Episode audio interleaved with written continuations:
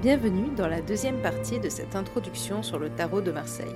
Si vous ne l'avez pas encore fait, je vous invite à écouter le tout premier épisode dans lequel on a retracé l'histoire du tarot. Aujourd'hui, nous allons chercher à savoir comment il est passé d'un simple jeu de cartes à un outil magique utilisé pour la divination. Souvenez-vous, à la fin de l'épisode précédent, nous étions arrivés au tout début du XXe siècle. Mais pour comprendre les liens entre tarot et divination, je vous propose de faire un retour dans le passé et de revenir à la fin du Moyen Âge. À ce moment-là, la vision de la divination dans l'Occident chrétien change. En effet, dans l'Antiquité, la divination était une pratique à part entière qui se faisait de façon officielle dans les temples. Au Moyen Âge, sous l'influence de Isidore de Séville, un ecclésiastique du 7e siècle, on commence à considérer qu'il s'agit de différents arts, différentes techniques employées par les magiciens. Il en distingue deux, les ars, une divination officielle basée sur l'interprétation de signes, et les furors, une divination naturelle qui serait une révélation des dieux faite aux hommes via des états de transe ou des songes. Cependant, dans le Haut Moyen Âge, donc en gros la période qui va de 476 à l'an 1000, il semblerait que l'on ait assez peu pratiqué la divination, ou en tout cas nous n'en avons plus trop de traces aujourd'hui. C'est au XIIe et XIIIe siècle qu'apparaissent les premiers traités divinatoires.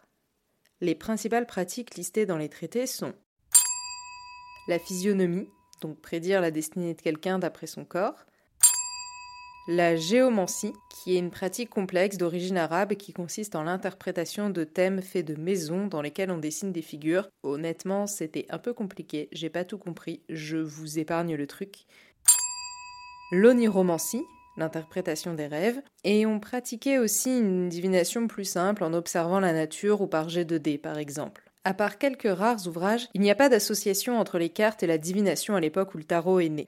Dans la première moitié du XVIe siècle, Quelques livres de sorts évoquent la possibilité d'utiliser des cartes pour rendre des oracles, mais elles servent surtout à obtenir des scores sur lesquels sont basées les prédictions et elles n'ont pas de valeur prédictive en tant que telle. En fait, on a assez peu d'éléments historiques fiables pour savoir de quand date l'apparition de la divination par les cartes. Le célèbre tableau de Lux de Leyde, la tireuse de cartes, qui aurait été peint entre 1508 et 1510, prouve que la cartomancie se pratiquait déjà à l'époque, mais cette pratique semble plutôt rare. En effet, Peusser, un savant allemand du XVIe siècle, dans son ouvrage Commentaire des principales sortes de divination, publié en 1553, n'évoque pas la cartomancie. Il faut attendre le XVIIIe siècle pour que la cartomancie devienne vraiment répandue, particulièrement en France. Dès le règne de Louis XIV, donc entre 1638 et 1715, la pratique de la sorcellerie n'est plus vraiment sanctionnée en France, sauf si elle est utilisée pour nuire à autrui. Du coup, comme la loi est plus souple, les pratiques et les cercles occultes connaissent un vrai engouement dès la fin du XVIIe siècle. Mais la cartomancie est encore assez rudimentaire. C'est sous le règne de Louis XVI que tout s'accélère.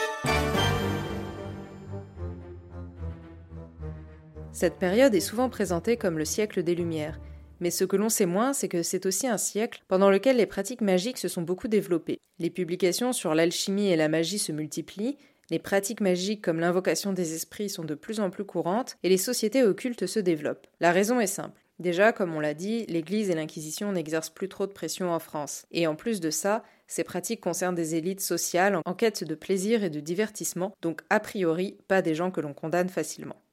C'est aussi la période où les intellectuels nourrissent une nostalgie des origines pour une époque révolue où l'humain aurait eu des connaissances et des pouvoirs hors du commun qu'il pourrait retrouver par l'étude des sources anciennes. On considérait que cette époque correspondait à l'Égypte antique, mais ce n'était pas vraiment l'Égypte des pharaons telle qu'on la connaît aujourd'hui. C'était surtout une Égypte utopique et fantasmée. Pour accéder à ce savoir, il fallait décrypter des hiéroglyphes. Mais là encore, on ne parle pas du système antique d'écriture décrypté par Champollion. En fait, toute figure supposée contenir un savoir ancien ou caché était appelée hiéroglyphe. Par exemple, certaines œuvres médiévales européennes ont été appelées hiéroglyphes parce que. pourquoi pas? C'est dans ce contexte qu'un homme appelé Antoine Cour de Gibelin a été le premier à écrire sur le tarot et a beaucoup contribué à le faire connaître en France puisque, rappelons-le, depuis la mort de Mazarin, le tarot est un peu tombé aux oubliettes.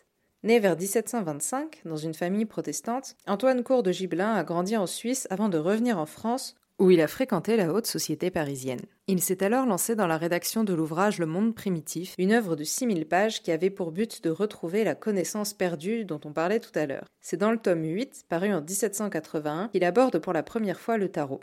Il raconte l'avoir découvert chez une amie à lui qui aurait été de retour d'un voyage en Allemagne ou en Suisse et aurait ramené ce jeu inconnu.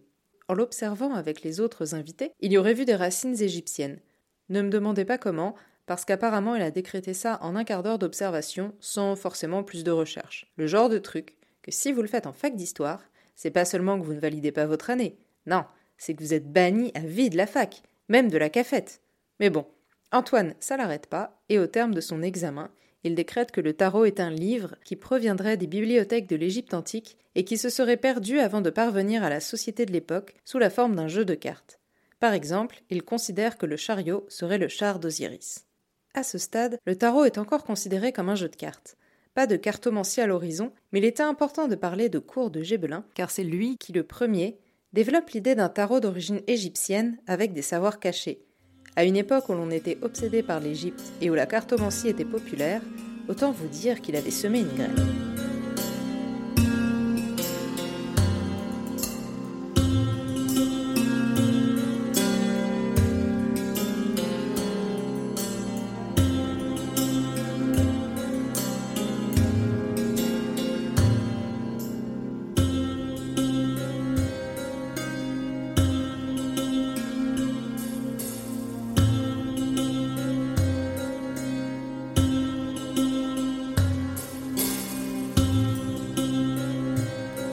Gébelin avait un collaborateur dans l'écriture du monde primitif, un certain comte de Mellet. C'était un noble et un militaire, et à la connaissance des historiens et des historiennes, il n'avait pas de pratique magique. Mais c'est lui qui le premier développe l'idée que le tarot aurait eu une utilité divinatoire dans l'Égypte antique, où, d'après lui, les sages s'en seraient servis pour prédire l'avenir. Là encore, ne me demandez pas sur quoi il a basé son affirmation. Il écrit donc l'article Recherche sur les tarots et sur la divination par les cartes des tarots, dans lequel il affirme que le tarot propose une histoire de la création du monde et il décrit une méthode de tirage que je vous épargne parce qu'elle est un peu confuse et compliquée. Cette méthode est quand même intéressante parce qu'elle propose notamment de séparer les arcanes majeurs des arcanes mineurs, pratique qui a été conservée par la suite. Mais ni Gébelin ni Mellet n'étaient des cartomanciers. Ils ont écrit sur le tarot dans une perspective uniquement scientifique. Et je mets de gros guillemets autour de scientifique parce que, comme on l'a vu, leur méthode de recherche était un peu approximative, on va dire. Alors qui a développé l'utilisation du tarot dans la pratique divinatoire? Selon les historiens et historiennes, il s'agirait d'un certain Aliette, dit Etela, un occultiste dont on sait très peu de choses. Il aurait été probablement coiffeur, lui-même se disait professeur d'algèbre et se serait penché sur la cartomancie car il était à la recherche d'une nouvelle source de revenus. Il a donc étudié la cartomancie et notamment lu Le monde primitif de Gébelin, dont il s'est inspiré pour écrire des livres qui étaient plus accessibles car moins chers et moins savants.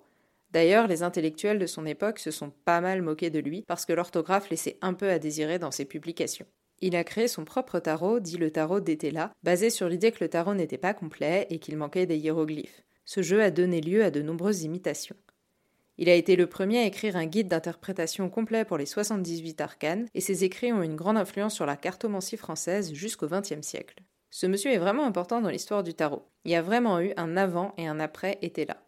En gros, à partir de lui, il y a deux courants de pensée autour du tarot. Un courant basé sur son œuvre, qui utilise les cartes pour lire l'avenir et répondre aux questions des consultants.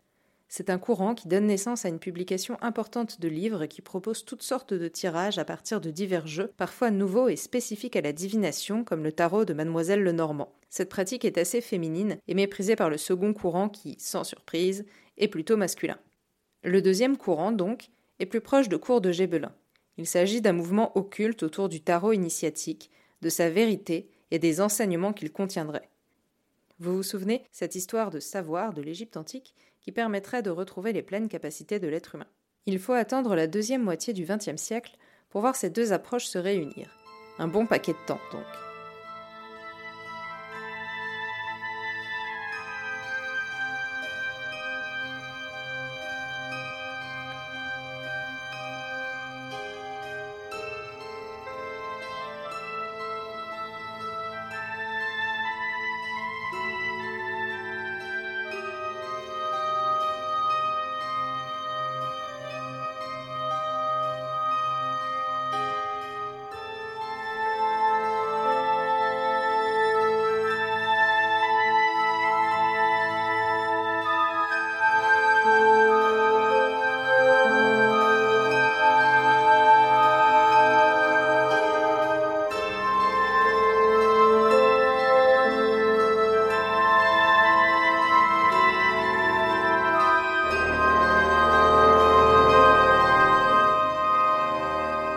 Le XIXe siècle, on fait assez peu de divination avec le tarot.